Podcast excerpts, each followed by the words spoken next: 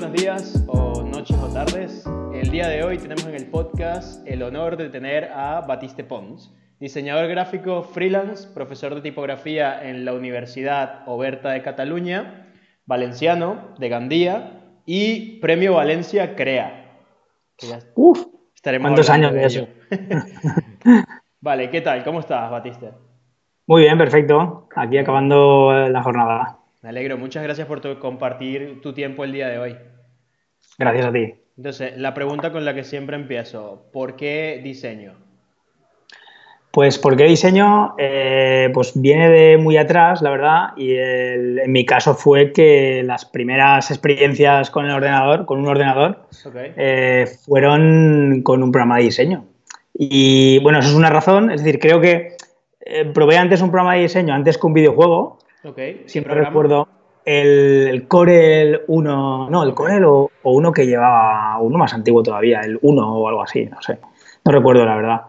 Y eso es una razón, y la otra razón es que mi padre era rotulista, tenía una empresa de rotulación, de rótulos de vinilo, Vale. Y, cuando entraron, digamos que yo a veces pues le hacía pequeños logos para, para sus clientes y, pequeños apaños, vectorizaciones y algunas cositas así sueltas. Y estuve también un par de veranos allí echándole una mano cuando era joven para pagarme los vicios y demás. Y, eso fue el contacto principal con las letras, las tipografías, los logos, los manuales de identidad y todo. Ah, muy bien. O sea, tu padre tenía un plotter, o sea, tenía una empresa de rotulación con los plotters de corte. Con los plotters de corte, correcto. Ah, muy bien. Yo tenía un plotter de corte. Fue una ¿Ah, pesadilla aprender a utilizarlo. Sí, es que es, muy, muy, arcaico. Sí, en Venezuela tenía una empresa de merchandising ah. y le hacía todo este tipo de cosas a empresas.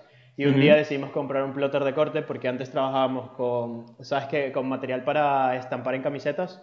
Hay ah. varios. Está el transfer, que es el papel este que tú imprimes y luego lo, lo, pegas con calor, que dura, pero no dura tanto como si fuera vinil. El problema del vinil es que luego con el tiempo se va bueno, realmente no con el tiempo. El problema del vinil es que no puedes hacer cosas tan complicadas. O sea, tiene que mm. ser vectorizaciones, logos, todo este tipo de cosas que tú sabes mejor que yo. Sí, sin detallitos muy finos. Exacto. Mm. Creo que ah, me parece un buen, una buena manera para comenzar. Y, mm. por, o sea, entonces tu padre tenía un ordenador con estos programas y fue donde tú comenzaste. Exacto, sí. Sí, sí y haciendo, manipulando los vinilos y viendo los catálogos de tipografía que tenía allí en la empresa y los, los manuales, recuerdo mucho también los manuales de corporativos que le mandaban las empresas para que él luego siguiera las directrices que aparecían allí para aplicarlo en una valla, en una lona, en un camión, todo eso. Ah, mira tú. ¿Nunca, ¿Nunca vendiste camisetas a tus colegas ni nada? ¿No se te ocurrió? No, no, la verdad es que no, no fue un, no, tuve nunca la, idea, eso fue mi hermano, de hecho. Ah, muy bien. Pero está bien, me parece súper interesante porque ya tenías todo esto, ¿no? Y las empresas ya veías cómo, cómo tenían el manual corporativo, todo. Yo realmente la primera vez que toqué un ordenador fue para jugar Need for Speed y FIFA. Tú eres mucho más joven que yo, ¿eh? Sí, pero de hecho mi padre justo lo compró para eso. O sea, me acuerdo que el, el ordenador llegó en el 95 mi primer ordenador. O sea, yo, soy el 91 Y, era el 95 y mi padre lo compró porque vio Need for Speed la presentación en un videojuego y lo compró. Y por eso Qué bueno. ordenador. Claro, es que eres 10 años más joven que yo, ¿eh? que se dice pronto. Ah. si eres del 91, yo soy del 81. No es mucho, no es mucho ¿eh? Está bien, está bien. está bien. Y comienzas en todo este mundo del diseño, ¿no? Entiendo hmm. que empiezas a, a, estudiar, por lo que estuve stalkeándote, ¿ok? Y cuando terminas los estudios, saltas, primero, ¿estudiaste diseño gráfico como tal? Sí, bueno, en, realidad antes de diseño gráfico empecé eh, la ingeniería informática, que eso a lo mejor no lo has visto en ningún sitio, porque creo que no aparece en muchos sitios. No, por menos también tampoco, ¿eh? Eh, por, ejemplo, en LinkedIn no, aparece. Eh, estuve un par de años en informática porque, por el simple hecho de que me había eh, enamorado de la herramienta, ¿no? Me encantaba, pues, había hecho mis cositas en HTML, mis documentos, pues con, Corel también había trabajado y tal, pero, digamos, la herramienta se... O sea, estaba más fascinado por la herramienta que por el propio diseño, ¿no? Y digo, ah, pues le veía mm, un poco de interés a utilizar el ordenador, a las páginas web en ese momento que empezaban y tal. Y me metí, pero me, di el castañazo de que en informática dan asignaturas muy difíciles y muy abstractas para mí, eh, como eran cálculo, física, eh, programación de bajo nivel, con ensamblador, con lenguajes de estos del año 1000 y no, no, me saqué algunas asignaturas, así que lo intenté y tal, pero no era lo mío. Y al cabo de un par de años cambié de, carrera y me metí al diseño, que era un poco lo que me, me, pedía el cuerpo. O sea, quizás era que querías ser un diseñador front y estabas viendo mucho backend, ¿no? O sea, Puede ser, sí. Tampoco en aquel momento no se decía ni front no existía, claro. Claro, había la, ingeniería de sistemas, la ingeniería de gestión, que era un poco, a grandes rasgos, era la de hardware y la de software, por decirlo de alguna forma. Claro. O sea que quizás unos años más adelante tendríamos, estaría hablando con un programador y no con un diseñador. Puede ser, sí. Ah, Pero cambié de carril. claro. Guay. Y cuando terminas todos estos estudios que, que sales, comienzas a trabajar en alguna agencia Sí, cuando acabé eh, diseño, que fueron tres años más el proyecto final, eh, era el plan antiguo, ahora me parece que son los grados de cuatro años. Eh, empecé, bueno, gané el premio este que has comentado antes, el Valencia Crea, y una de las, aparte de una remuneración económica como premio, otro beneficio de haberlo ganado era que entrabas en una bolsa de trabajo para que agencias y estudios te pudieran contactar y llamar. Y así fue como una, agencia pues me, llamó y entré a trabajar en una agencia de publicidad. Estuve seis meses o así. Ok, vale. Y me interesa por qué das el salto de las agencias a ser diseñador freelance. Pues, eh, bueno, después de la primera agencia eh, estuve 10 años en un estudio, que es otro modelo diferente. Yo por lo menos lo que yo he vivido mm, es, no tiene nada que ver una agencia con un estudio. En el estudio ese muy reputado y trabajando muy bien y mucha intensidad durante casi 10 años. Eh, y, digamos el, siguiente salto, que ya fue digamos al, al mundillo freelance, después de dar un poquito de después de algunas dudas, de estar en, alguna que otra agencia eh, por las cercanías de aquí, eh, pues la razón principal fue que yo necesitaba estar cerca de mi familia. O sea, eh, el trabajo en, en sí que hay algunas agencias ahora y se está un poco poniendo más interesante la cosa, pero en aquel momento pues no había, no había sitios que a mí me interesaran estar, ¿no? Entonces tenía que irme como mínimo a una hora de camino en coche para trabajar con un cierto nivel que es el que a mí me, gusta trabajar. Claro. Y, nada, y al final dije, pues como no hay nada cerca, pues me lo montó por mi cuenta porque mi prioridad cuando llegaron, cuando llegó el año 2016, era mi prioridad primera era estar cerca de la familia. Ya tengo dos hijas y demás, tengo mi casa aquí, mi estudio aquí y ya digamos para, para, para ahorrarme horas y horas y horas y horas de coche. Muy bien. Muy bien. ¿Cuál es la diferencia entre una agencia y un estudio? Porque lo has mencionado y la verdad es que yo, por ejemplo, he trabajado solo, en verdad he tenido, si cuento, he trabajado en una agencia y he trabajado en, eh, para empresas particulares como diseñador y trabajé también en otro que consideraría que era desarrollaban páginas web y aplicaciones, entonces tampoco era un estudio. Hmm. Pues en mi, lo que yo he vivido, eh, las agencias de publicidad se centran más en dar servicios muy globales, muy 360, muy relacionadas con comunicación, tocan muchos palos, tocan eventos, tocan diseño, eh, tocan relaciones públicas, eh, anuncios, spots, sesiones de fotos. hay, una, hay un abanico de, servicios mm, muchas veces súper amplio. Vale. Eh, y, digamos van un poco más al cliente, ¿no? a conseguir la cuenta. A, los ejecutivos de cuenta tienen mucho, mucho poder ahí, eh, al servicio al cliente, hacerle de todo al cliente. En cambio, el, mm, mi experiencia, el estudio se centra más en el diseño-diseño, es decir, también, también hacen un poco de todo, pero más restringido al diseño. dentro del diseño, pues tienes el diseño de marca, packaging, editorial, web, eh, señalización, pero se centra solamente en diseño. En un, estudio de diseño es impensable montar un evento, escribir una nota de prensa, enviarla a medios. ¿sabes? Es, el campo es más acotado. Ok, ok, claro, entiendo. O sea, es más nicho, por decirlo Claro, de alguna manera. exacto, es más nicho, claro. Ahora, hoy en día hay estudios todavía más nicho, que son un estudio especializado en branding para marcas de restauración vegana. Por decir algo. Eso ya es el nicho del nicho del nicho. Es, siempre me ha parecido súper interesante. ¿Tienes algún nicho tú? Pues mira, justamente ahora estoy, quiero mm, llegar para antes del día 19 de octubre. Eh, me he marcado como fecha lanzar mi página web porque yo hasta ahora tenía, de hecho, si ahora entras a mi web, está Working Progress, está con la pantallita esta de estamos trabajando en ello, no sé qué. Y me he marcado esa fecha para eh, lanzar mi especialización. Que lo que quiero hacer es especializarme en empresas, eh, en negocios digitales. Vale. Eh, pues empresas que tengan su, su, software, sus apps, academias online, digamos que su materia prima sea todo digital. Ok, es, un macro nicho. Claro, es, un nicho bastante grande, eh, claro, porque me podía especializar en, otro tipo de, imagínate, en tiendas online o en academias online. Claro. Pero, claro, no, me he atrevido de momento a profundizar tanto porque tampoco tengo tanta, tampoco tengo experiencia. Lo único que me ha guiado un poco es que me interesa siempre, siempre me interesa el mundillo startups. Eh, eh, sigo proyectos, bueno, sin, sin, oficina me he metido hace poco, que nos hemos conocido ahí. Eh, los emprendedores digitales, siempre estoy ahí con los podcasts, con los canales de YouTube y tal. Y me, me llama mucho la atención y me gusta ese mundillo. Al final es casi por gusto, porque las porque no sé, no sé, no sé más que otro sobre ese mundo, más allá que el hecho de que me gusta.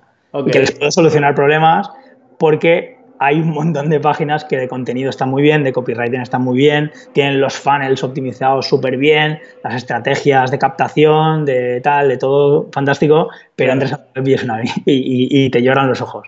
sí, sí, justo hoy de hecho han compartido una en Sin Oficina, un chico, y, y estaba muy bien en cuanto a funnel, en cuanto a todo el texto, pero el diseño era como el botón tenía un gradiente de rojo a negro, circular, grande, y yo lo he visto y he dicho, buah, tío, es que aquí puedo pasar como cinco horas dándote consejos de todo lo que puedes mejorar. Está muy bien todo, las tipografías, tenía unas con más tamaño, otras que eran súper pequeñas, todas en la misma tipo, no había, ¿sabes? Y era como gris sobre gris sobre gris, y estaba como, vale. claro que a mí es que me da, una mezcla de entre alegría y pena cuando veo eso, porque pena porque dices, ostras, este servicio o este producto me encanta, pero se me hace difícil incluso descifrar lo que me está queriendo decir o, ponerme en la piel de la marca. Y por otra parte me da alegría porque es que hay trabajo, o sea, hay, mucho por hacer todavía. No, claro, y al mismo tiempo yo veo esto y a pesar de que es como, vale, tío, te falta muchísimo en diseño, pero estás haciendo cosas, o sea, que, que hacer cosas tiene mucho mérito, ¿sabes? Que no es que tú estás en tu casa y dices, vale, todavía no sé todavía cómo sacar esto bien, sino que bueno, lo saqué y luego lo vamos mejorando, ¿no? Entonces, ahora mismo puede ser un desastre, pero se puede ir mejorando.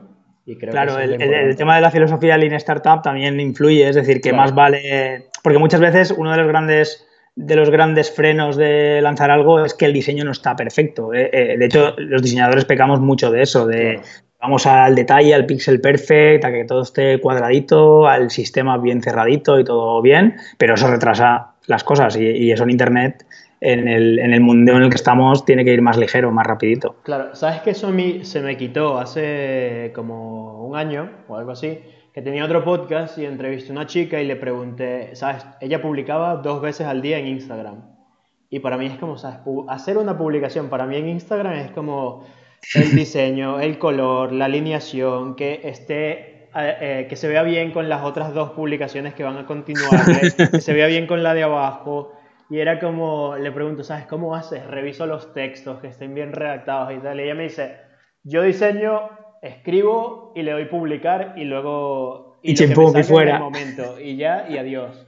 Y luego he estado siguiendo mucho a Gary Vee, que no sé si lo conoces, es un emprendedor estadounidense. Gary Vaynerchuk se llama. Y mm, también habla lo mismo, ¿no? Estar creando contenido y luego irlo mejorando en la, en la marcha, pero estar creando, creando, creando. Y de hecho he hecho lo mismo con estos podcasts. O sea, al final grabo con el móvil, eh, los auriculares son un desastre. Mm. No tengo el mejor sonido, no tengo la mejor calidad. De hecho, mucha gente me escribe y me dice, oye, este capítulo se escuchaba con eco. Y yo, ya, tío, me acabo de mudar y, ¿sabes? La casa no tiene nada, estaba vacía. O sea, estaba grabando ese capítulo casi con la laptop. Claro. En un taburete con, con cinco cajas, la laptop y yo sentado en la silla.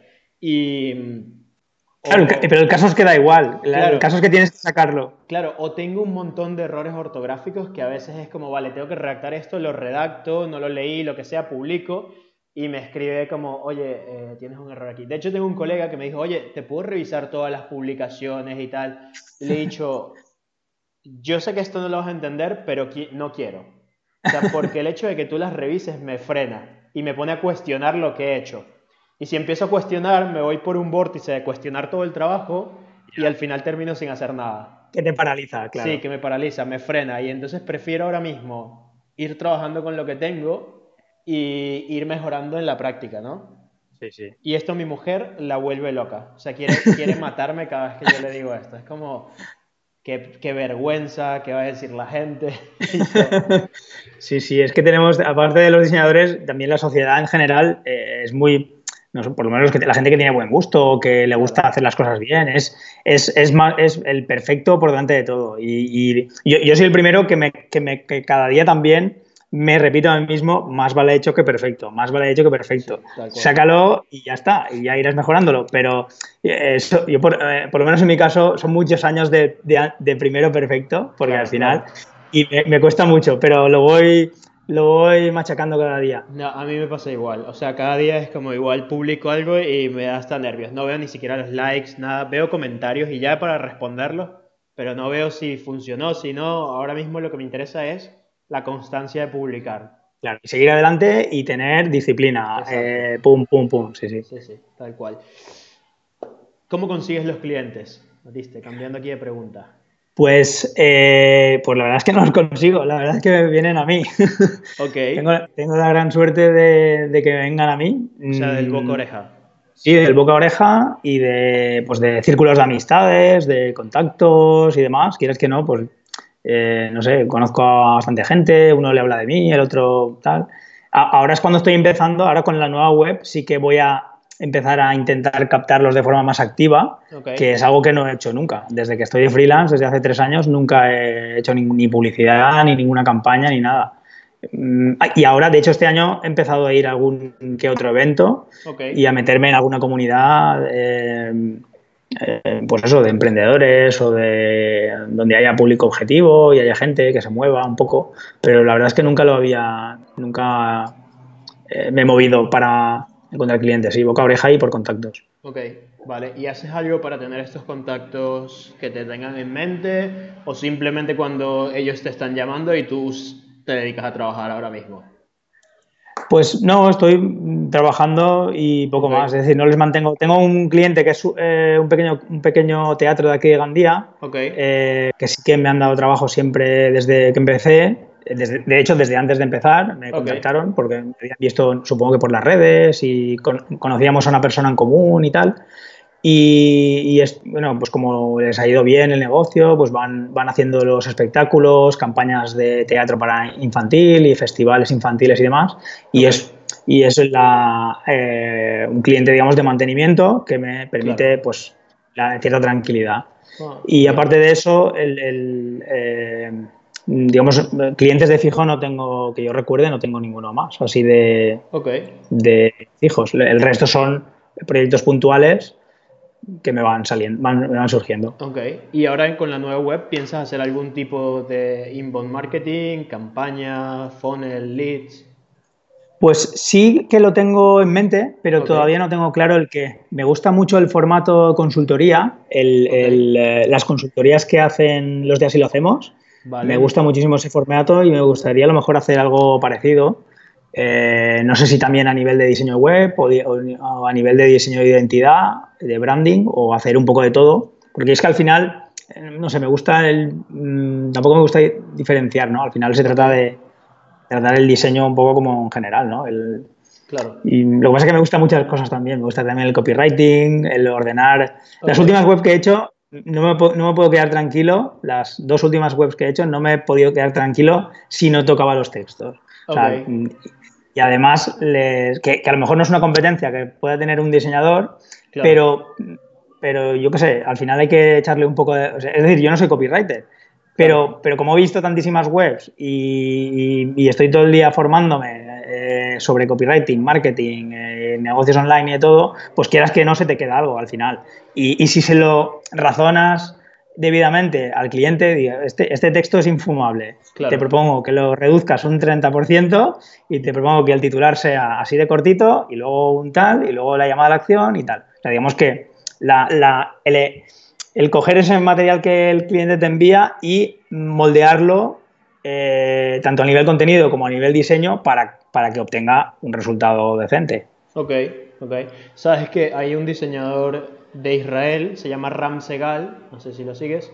Eh, su canal de YouTube se llama Flux, F-L-U-X. Okay, de hecho, acabo de sacar una academia. Y mm, me apunto. El tío es un crack y él llama lo, él, no sé si lo ha acuñado él, pero él tiene un término que se llama como diseñador full stack. ¿ok? Porque, oh, qué bueno. Sí, él dice que él puede diseñar, o sea, él llega a un cliente y normalmente lo que hace es comenzar con el branding, todo lo que hmm. sería el branding, del branding salta a la página web y diseña los mockups, los wireframe, todo, y luego dice él mismo con Webflow, que no sé si lo has utilizado, hace toda la página sí, web. Lo implementa. exacto, implementa toda la página web y se la entrega al cliente. Entonces él y a este tío ahora mismo ha dejado de trabajar con clientes porque los cursos le está yendo muy bien, pero mm. él trabajaba solo para startup y cobraba 500 dólares la hora. Así que... Joder, pues es un buen referente, ¿eh? me lo voy a apuntar. Y además el concepto de diseñador full stack no lo había escuchado nunca, pero me encaja muchísimo. Porque es que me, me, encanta desde, desde la estrategia, que, desde lo que va antes del branding hasta el naming, hasta el concepto, hasta la bajada gráfica y hasta la implementación. La implementación a lo mejor no tanto, pero, lo que es el nivel conceptual y gráfico, mm, todo el proceso me gusta. Sabes que yo lo he colocado en mi perfil de redes sociales y todo, y luego he dicho, nadie tiene ni puta idea de que es diseñador full stack. y entonces yo estoy aquí sintiéndome muy bien. Yo sí, yo sí que te entiendo. Sí, exacto pero tú no me vas a contratar. Ya, eso sí. ¿Ves? Entonces es como, vale, yo estoy aquí sintiéndome del todo bien, como, vale, diseñador full stack, pero nadie tiene wow. idea de qué es. Súper cool. Exacto, suena súper genial, pero entonces eh, ahora lo he cambiado. Ahora creo que, porque me quiero ir un poco más por product designer y, quizás buscarme un, trabajo allí, entonces ahora estoy como cambiándolo un poco, ¿no? Pero es eso, yo todavía estoy buscando mi nicho. Ahora mismo dice igual, emprendedores digitales, y, pero no tengo, no tengo un nicho aún que haya definido. Me gusta mucho el nicho creativo, que es como ilustradores, tatuadores, por ejemplo, músicos, hasta diseñadores que no sepan diseño web, sino que simplemente sean diseñadores gráficos o multimedia, ¿sabes? y, y, me parece un nicho que podría llegar a ser interesante. Sí, que iría más allá del digital, ¿no? Porque el creativo, hay creativos que son muy artesanos del offline y son muy... Por ejemplo, es que mi padre es artista plástico y mi hermano es tatuador. Ah, vale. Y ilustrador. Entonces, ¿sabes? Son, son dos personas que no tienen página web, no tienen nada y todo. Y yo sin problema podría conseguir personas iguales, fotógrafos que son muy buenos fotógrafos, pero no se van a poner ellos mismos a echar código a hacer la página web. Sí, sí, sí, claro. Y mucha gente, stop gente que hace animaciones, y iba a decir stop motioners. animadores. Animadores, exacto, esa es la palabra. animadores, hay animadores que son unos cracks y, mm. no tienen página web. Entonces eso me parece. pues está bien. Sí, además, además pasa por, por tus ojos cosas bonitas, o sea que eso siempre eso te da alegría. Eso es otra cosa, que era como, vale, sabes, me va a traer alegría porque aparte cuando yo he estudiado, he estudiado comunicación audiovisual, entonces me han dado un poco de todo, que al final terminas eh, sabiendo todo y no sabiendo nada. Y, y, me emociona, ¿sabes? A mí me emociona aprender. De hecho, he conseguido ahora un plugin para hacer animaciones en After Effects y montarlas en WordPress como vectores, como código. Ah. Y entonces es súper ligero y tienes animaciones súper guay. Y entonces son este tipo de cosas que estoy viendo cómo puedo irlas mezclando también y no solo quedarme en diseño web, sino también expandir a toda Diseñador full stack, vamos. Claro, claro, claro. Muy bien, multipotencial también, que, se llama también, ¿no? Exacto. ¿Cómo llegas eh, a dar clases en la UOC, en la Universidad Oberta de Cataluña? Pues la verdad es que me impactó uno de los anuncios, porque esta gente de la WOC eh, invierte bastante dinero en, display, en anuncios de display, en, diarios digitales. Me parece que lo vi en el país en su momento. Entré. Bueno, eso fue, espérate, no, eso fue mucho antes, eh, porque yo antes de ser profesor de la WOC fui alumno de la WOC. Es decir, eh, estudié el grado de comunicación, tengo los, los, créditos al 40%, más o menos. Okay. Eh, y lo dejé un poco en stand-by cuando nació mi primera hija, porque entonces el, tiempo me bajó en picado, el tiempo disponible me bajó en picado y lo tengo ahí un poco en stand-by. Como no es algo que necesito, porque lo hacía por gusto, básicamente, el grado de comunicación era una mezcla entre periodismo, comunicación audiovisual y eh, relaciones públicas, que es lo que antiguamente se conocía como ciencias de la información, por hacer un poco resumido, ¿vale? Bueno, ahí viene y, textos, ¿no? El copywriting. Sí, es que claro, me, periodismo también me gusta, las noticias, los documentales, la producción audiovisual. Nunca me he dedicado a ese tipo de cosas, pero lo que es la comunicación en general siempre me ha, me ha atraído mucho. Eh, y años después, a ver, eso, eso no, recuerdo cuándo fue, eh, unos años después de dejarlo en stand-by, sí, que, sí que vi en algún sitio la convocatoria de que estaban buscando consultores de Consultores son, como ellos llaman, a los profesores colaboradores de la UOC, eh, también llamados adjuntos en las universidades tradicionales, y buscaban personal y les mandé el currículum y hicimos un par de entrevistas por Skype y demás. Y como digamos que el, yo creo que uno de los factores importantes para que me cogieran fue que había asistido a todos los congresos de tipografía que habían existido, que se han hecho en Valencia, que, por, desgracia ya no, ya no existe la convocatoria, ya no existe el congreso. Eh, también está en stand-by. Eh, desde el año 2004, más o menos, hasta el 2016, si no me equivoco, cada dos años. Y era un evento internacional que duraba todos los, eh, todo el fin de semana, con lo más granado de la tipografía que se estaba haciendo en, en el mundo en ese momento. Y, nada, y, eso sumado a que alguna vez había dado clases de InDesign en algún, en algún sitio por aquí en Gandía y demás, y la carta de motivación también, pues me, me cogieron y ahí estoy también. Ok, guay. Entonces, profesor de tipografía. Mm. A mí me encanta la tipografía y es la no, una de las materias que me quedó en, cuando estaba estudiando diseño. Es complicada, ¿eh? eh levanta pasiones y también muchos odios. a mí me encanta verlo, pero es como. Porque la tipografía también tiene algo de arte. O sea, la tipografía tiene mucho de. a, mí a mi parecer, de, de, que tienes que tener algo de ilustrador, de artista, ¿sabes? De, de tener la mano un poco suelta y, yo soy la oveja negra de mi familia, o sea, mi hermano y mi padre sí que, sí que les va bien, pero yo las tipografías me encantan en web y las que han hecho alguien más. Pero estuve viendo las tuyas y, y, me encantan, tío. De hecho, te iba a preguntar, ¿por qué no has sacado un Instagram donde vayas colocando un poco el trabajo tipográfico también? Y luego, o sea, ya yo te he hecho un plan de marca, ¿eh? O sea, y luego con esto empezar a web. camisetas, póster, todo este tipo de cosas con, con pues, Porque, claro, es que tú, tú me parece que te refieres más bien a la caligrafía, ¿no? A, las letras con, con, la, con la, mano. Sí, correcto. Lettering, caligrafía, el brush script, todo eso. Claro, eso, eso es ligeramente diferente. Es decir, son letras también. Vale. Eh, Culturízame. Sí, no, pero me refiero que eh, hay una ligera diferencia entre tipografía, una ligera, bueno, es, importante. Claro. La tipografía, así muy resumido, son, la tipografía son letras prefabricadas eh, en vectorial, ¿vale? Que se empaquetan en, formato desktop o en formato web font para que luego un tercero las utilice eh, en sus proyectos, ¿vale? Eso muy resumido. Claro, y entonces tienes que entender lo que sería el kerning, por ejemplo, todo lo que va con los tamaños de tipo, separaciones, todo esto.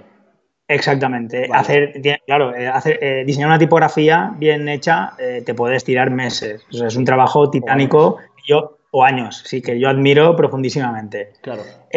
y, y, después, eh, lo que tú habrás visto en algunas redes, a lo mejor en, no sé si en Behance o en Dribble o en algún sitio, son pequeños ejercicios caligráficos de las épocas en las que he estado un poco más pillado por la caligrafía, que a lo mejor me, me ha pillado una época, yo es que voy por épocas, he tenido la época fotografía, luego tuve la época caligrafía y me compraba pincelitos y me compraba eh, herramientas para hacer letras con diferentes grosores y modulaciones y demás.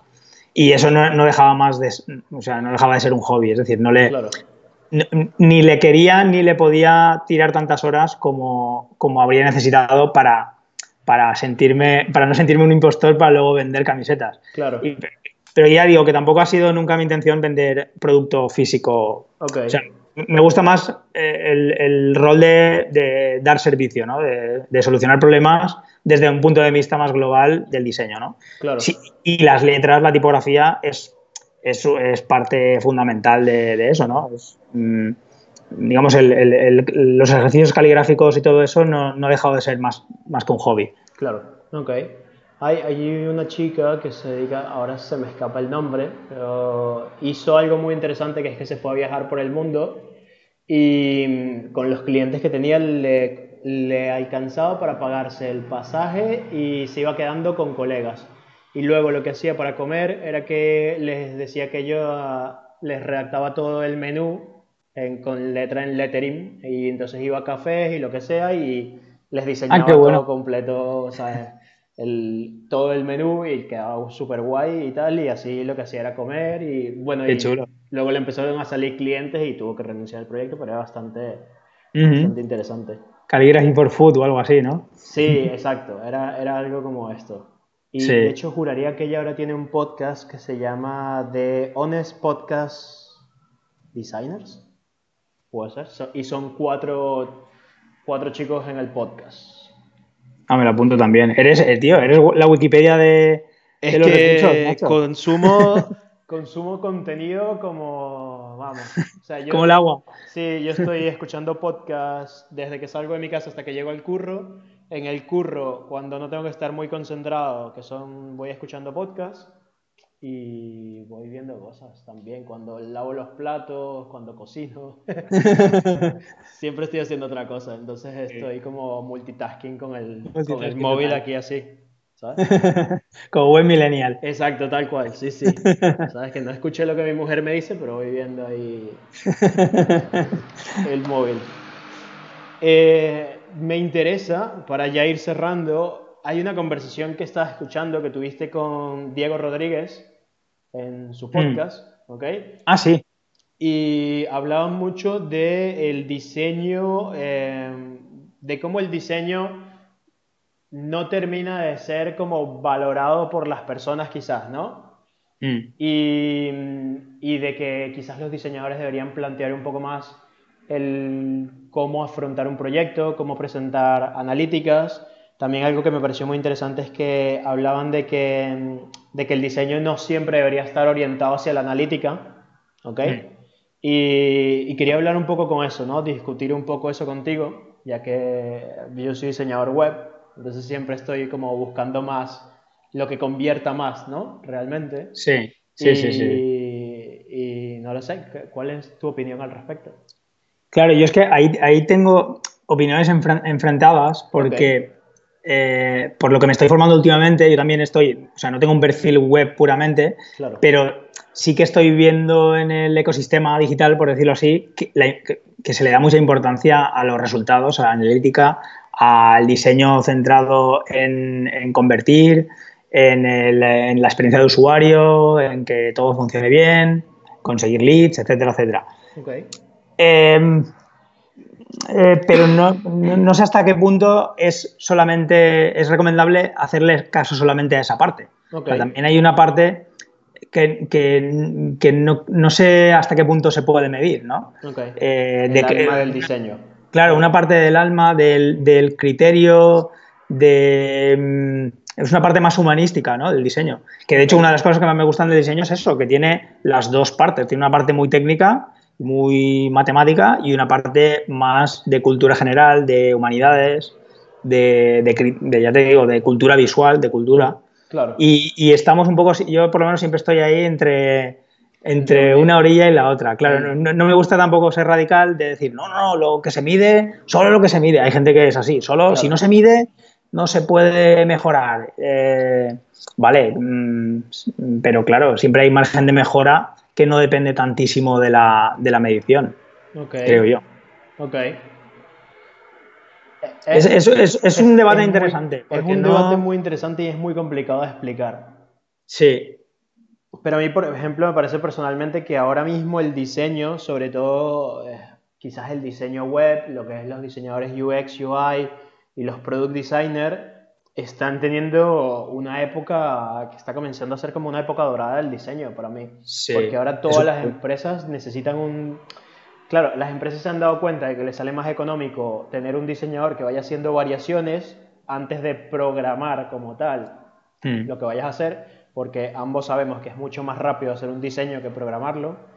Y, y, se está viendo mucho esto, ¿no? El, crecimiento del diseño de la, experiencia de usuario y todo lo que tiene que ver con, con los product designers, ¿no? Hmm. Sí, sí. Sí, es un, es un mundillo que a mí, me interesa mucho también. Es, es, es, mm, hay, mucho, hay mucho, ya te digo que, como decíamos antes, que hay mucho para hacer y, está a caballo de lo que siempre me ha gustado a mí, es decir, de, lo que entra por el ojo y, de, lo que. O sea, y de, y, de, y de la utilidad que se le puede dar a ese diseño con datos en la mano. Porque yo, siempre, no sé, eh, nunca puedes llegar a medir, yo los trabajos que he hecho, los trabajos que he hecho, no sé, por ejemplo, la señalización de, de, autobuses de la ciudad de Valencia, ¿vale? Ese, ese proyecto ha pasado por mis manos, ¿vale? Y yo siempre me preguntaba, digo, ¿y esto mm, no estaría mejor hacer un test para ver los tamaños con, una, con un chaval de 10 años, una persona de 30, o sea, los usuarios del, del, sistema de autobuses, ¿no? De, Que en realidad es todo el público. Eh, no se hicieron test y a mí eso me dejó un poco inquieto. Eh, y ahora estoy viendo un poco por qué, ¿no? Porque hay que, hay que medirlo. Es decir, no solamente el criterio de, el criterio de, de súper centrado en el, en el diseño, diseño según el criterio de un diseñador, por muy bueno que seas, tienes que testarlo un poco con los usuarios y ver si, si, puede inducir a error, si puede inducir a que te equivoques de parada, si puede inducir, eso llevado al mundo offline, claro, y el mundo online como es con un código que se lo metes a tu web, puedes medir lo que va mejor y lo que va peor, y dejando un poco de tiempo y, metiéndole tráfico, pues eh, claro, es, es, un, es un baremo más, pero muy importante también. Yo, yo, supongo que como soy más viejo, estoy todavía eh, eh, pasando de un mundo a otro, ¿no? Estoy como dejando, dejando entrar eso en mi vida, ¿no? en, mis, en mis convenciones mentales. Pero es que, claro, el diseño offline, lo que sería el diseño gráfico como tal, es complicado medirlo. O sea, no, no es complicado, sino que no es tan sencillo como el diseño web. Tú en el diseño web puedes tener una web, un mapa de calor, Google Analytics, Tag Manager y sabes a dónde van todos los usuarios, dónde se quedan, qué páginas visitan más. Y puedes saber, por ejemplo, si cambias un botón de color, cuál clican más con un TJB. Pero, por ejemplo, en un diseño, si por ejemplo estás diseñando un póster, tú no diseñas eh, distintos colores para saber cuál le ha gustado más al público, tendrías que tener usuarios, probarlo, enseñárselos, interpretaciones. sí. Y por mucho que esto suene bien, sube el presupuesto. Exacto, eso, eso, eso es justamente lo que te iba a decir. En los a lo mejor en un póster, pues no tiene mucho sentido, porque a lo mejor el público del póster, pues yo qué sé, son 200 personas para un póster de un bar, por ejemplo, por decirte algo, de un concierto, o, o, 500 o 1000, pero en el caso este justamente que te decía, del, sistema de señalización de los autobuses de Valencia, de la capital, eh, yo siempre me quedé con ese de decir, mm, esto debería haberse testado con usuarios. Que luego, por suerte, salió bien, nadie se ha perdido, no ha habido ningún problema grave, pero era el típico proyecto grande que, que, le podrías haber metido perfectamente, si lo justificas bien, una partida dedicada al testeo con usuarios reales. Aquí tienes otra charla para ti. Hay una charla TED de el diseño del botón de like de Facebook y de cuántas variaciones se hizo. Mega nicho. cuántas variaciones se hicieron. Creo que hicieron como, creo que como 2.000 variaciones del botón de like para ver cuál funcionaba bien. Y entonces la gente decía, ¿sabes? Es un botón. Y, él, y entonces ella saca las cifras de cuántas veces al día se presiona el botón. Y es como una cifra absurda de toda la gente que va a presionar el botón. Y ella dice, ¿sabes? Es que el problema es que también piensa que Facebook existe en países como, no sé, cualquier país de África donde hay una persona viéndolo con un móvil de hace 15 años. Claro. De pocos píxeles y tiene que entenderse que es el botón de Sí, que es, un, pulgar. Exacto, que es un pulgar, tanto como hay otra persona que lo está viendo en Estados Unidos con una conexión 5G, con el móvil, con el último móvil que sí, sí. Y, claro, claro. Y es súper interesante, pero claro, ahora lo mismo. El, de hecho, también veía otra charla que decía que muy bien el UX, el UI y los product designers, pero esto solo funciona para startups. O sea, mm. realmente un product designer no lo puede contratar una empresa pequeña porque las variaciones y la velocidad a la que tiene que trabajar tiene que ser una startup grande y la analítica que vaya a tener. Mm. Porque una empresa pequeña tampoco se puede estar costeando el hecho de hacer tantas variaciones. Tantas variaciones, claro. Quizás sí, sí que podría, pero entonces el product designer tiene que ser también programador, porque él mismo va a tener que hacer tanto las variaciones como la implementación. Porque entonces si no tendrías que tener un programador y un product designer en una empresa pequeña y ya... Claro, se, duplican los sueldos, claro, tienes que hacer dos sueldos. Y ya empieza a hacer muchas variaciones, entonces... Ya. El, sí que está muy de moda, pero el nicho de mercado es un 2%. ¿Cuántas startups existen? Ahora, hmm. ¿cuántos negocios, por ejemplo, existen que necesiten una página web o diseño? Como claro. todo el mundo. O sea, hmm. de hecho, hoy o mañana eh, tengo una frase en Instagram que va a salir que dice que el, que todo el mundo se da cuenta de cuando hay un mal diseño, pero el buen diseño es invisible.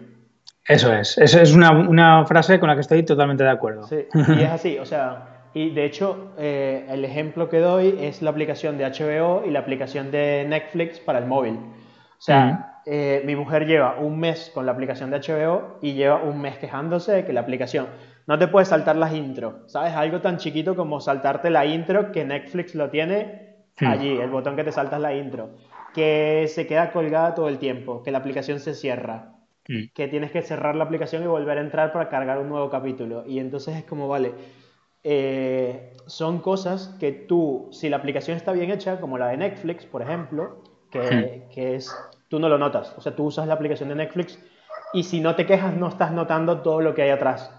Claro, es transparente, es... Exacto. Mm. Y luego si tienes otra aplicación que haga exactamente lo mismo, sí que notas la diferencia, ¿no? O sea, es, es brutal. ves, los fallos por comparación. Sí, tal cual. Y, y, es eso, o sea, la gente cuando ve un mal diseño se nota, pero un buen diseño es invisible. Es como un entrenador en un equipo de fútbol. Sí, sí, sí, sí, que pasa desapercibido. Sí, cuando ganan no hay problema, cuando pierden echamos al entrenador. Sí, o, o el árbitro de un partido también. Cuando no tiene que meterse en medio. Un eh, buen árbitro es invisible, tal cual. Sí. ¿eh? Se, aplica, se aplica a varios. Pues yo creo que ya podemos ir cerrando. Eh, ¿Hay algo que te gustaría aportar que no te haya preguntado? Pues no, no sé, que hay que cuidar la tipografía. Punto, hay que cuidar la tipografía. Hay que cuidar, la, tipografía. ¿Conoces a Ana Cirujano, que es una, diseñadora experta en WordPress? Eh, me suena un montón el nombre. Creo que la he visto alguna vez por el Twitter. Seguramente. Eh, tiene unas charlas en las que habla de tipografías variables para diseño web. Ah, eso ya es súper locura. Lo de las variables ya es súper mind blowing. Esto es súper interesante porque entonces empieza a explicar por qué tienes que usar tipografías que tengan variables, cuál es la diferencia entre... Em, de hecho hay un código que es cuando haces font weight y le colocas el peso a la imagen, a la tipografía, hay una diferencia en el código CSS entre cuando haces eso y cuando haces otra cosa, porque la otra lo que hace es fingir que le está agregando peso a la tipografía. Entonces te empiezas a pegar cuando no hay suficiente espacio entre las tipos y se empiezan a pegar por lo hmm. mismo, porque es el ordenador añadiendo peso ficticio que, que no hay un diseñador tipográfico atrás que haya diseñado la tipografía con ese peso. Ah, exacto, sí, sí. Eso son sí, lo que se llaman las falsas negritas. Exacto, correcto, una mm. falsa negrita, tal cual. Mm. O una falsa cursiva, existe. Una falsa cursiva, exacto, sí. Tal cual. Y es súper interesante. Y, no sé, me, encanta todo este mundo. A mí me encanta todo lo relacionado con diseño, es como que me apasiona. Ya, yo estoy un poco igual. Y, además es que estoy saltando a más allá del diseño. Eh, con el marketing, el copywriting, el WordPress también estoy metido. O sea, no me da la vida para todo lo que me gusta. Para, estar leyendo todo sin oficina, ¿no? Porque ahora eh, eh, bueno, eso también. Ahora encima el club del libro, vale, venga, todos a leer Rework. Vale, Rework, ya, ya casi me lo he acabado. Yo creo que ya lo he leído. No, no estoy seguro. Tengo que consultar las notas de mis libros. Pero si Temas de negocio también, bueno, estoy en mil historias, demasiadas. A, mí lo que pasa es que siempre me ha encantado emprender, entonces era como la vena que tenía. De hecho, yo salté a diseño por eso, porque eh, era como, vale, ¿qué puedo hacer? Me encanta todo lo que tiene que ver con arte, con, con ilustración, con todo, pero me gusta mucho el dinero también. y no, ojo, no estoy diciendo que como un artista no puedas ganar dinero, es un mundo completamente distinto. Y, y, como diseñador sí que me veía que podía estar involucrado con empresas, con startups, con mm. comenzar a hacer esto y, y, es por donde me he ido un poco, ¿no? Mm. Al final. Sí, en, ese sentido también coincidimos. Yo, yo estoy, estoy redescubriendo, no, estoy descubriendo ahora pues, las posibilidades que tiene pues, emprender, los negocios, el, la, optimizar la gestión, la gestión del tiempo, la rentabilidad, todas esas cosas que hace unos años me sonaban a esos de viejos o esos de, esos de gente con pasta. No, no, es que se puede aplicar en el día a día y puede mejorar tu, tus resultados como negocio. Tal cual. Con, cosas, tonterías sencillas, ¿eh? O sea, por ejemplo, yo si cojo, antes donde, donde vivía antes, si cogía el tren, me tardaba 10 minutos menos que si cogía el metro. Entonces un colega me dice, vale, pero es lo mismo. Yo le digo, a ver, 10 minutos a la semana son 50. O sea que vamos a redondearlo, a la semana sería una hora. Sí. O sea, no, y realmente serían 20 minutos por día. Si lo multiplicas por 5 son 100 minutos. Si lo multiplicas por una semana, estoy perdiendo días. Sí, sí, sí, sí. sí. Y al final me he terminado yendo por el metro, pero porque podía, en el tren no tenía internet, en el metro sí. Ah, es un handicap. Exacto. Entonces podía ir haciendo cosas en el móvil que me iban a ir adelantando trabajo, redactando las cosas de los podcasts, todo. Entonces iba ahí, necesitaba internet. Pero, pero al final vas mejorando un poco tu vida. ¿Ya, ¿Ya has caído en alguna herramienta de gestión? ¿O todavía no? Pues de momento no, de momento estoy aplicando la filosofía boluda de Google Calendar y Gmail y tengo ganas de probar Notion. Es lo único que te diré. Notion. Sí, sí. Es lo único. tengo pendiente de verme la sesión de sin oficina y meterle manos a la, meterle caña en la herramienta para probarla, porque todo el mundo habla tan, tan súper bien de ella. Es increíble. Ahorita que terminemos la llamada te la enseño. Luego sacaré un video de cómo uso Notion para, para todos los proyectos, pero Ahorita terminamos la llamada y te lo enseño rápido. Eh, ¿Dónde te pueden encontrar las personas? Pues eh, dentro de poco, de momento, ¿no? En baptistepons.com, vale. que es un dominio que hace tiempo que tengo, el marca personal, y ahí tendré mi, mi hasta hace poco era solamente un portfolio y ahora me centrado en huir del portfoliocentrismo, que, que, es un palabra que yo me he inventado y que es algo de lo que muchos diseñadores pecan, de que el portfolio es el centro de todo y que tiene que hablar por mí. Y eso estoy totalmente en contra porque no, no tiene sentido. Y bueno, aparecerá mi foto, mi propuesta de valor, a quién me dirijo, incluso mis tarifas seguramente, oh, testimonios, bueno, todo enfocado un poco más a, la venta, a la venta de, mi, de, mis servicios y de mi, de mi expertise. tarifas y todo. ¿Vas a colocar? Sí, de momento las tengo puestas. Eh, a lo mejor a última hora me acojono y no las pongo. ok. Y la llamada a la acción primera va a ser contactar. Si quieres pedirme presupuesto, eh, me contactas y ahí está. Al otro lado del, del, yogur, del hilo con el yogur, estoy yo. Ok, vale, vamos a dejar todo eso en las notas del programa. Eh, muchísimas gracias por pasarte por el podcast. Le he pasado muy bien hablando contigo esta última hora. Igualmente, me lo he pasado muy bien, Roberto. Perfecto. A ver, entonces ahora coincidiremos en el evento de Boluda. Allí nos estaremos. sí, allí nos, uh, nos tomaremos un, algo. Vale, genial. Venga, un abrazo. Abrazo, chao. Gracias por haber visto todo el vídeo. Eh, si tienes cualquier duda o cualquier pregunta, puedes dejarla en los comentarios. Recuerda que si te gustó, te puedes suscribir. Y si quieres aprender más sobre el mundo o multimedia, puedes ir a diseño.ninja y ahí estaremos para ayudarte.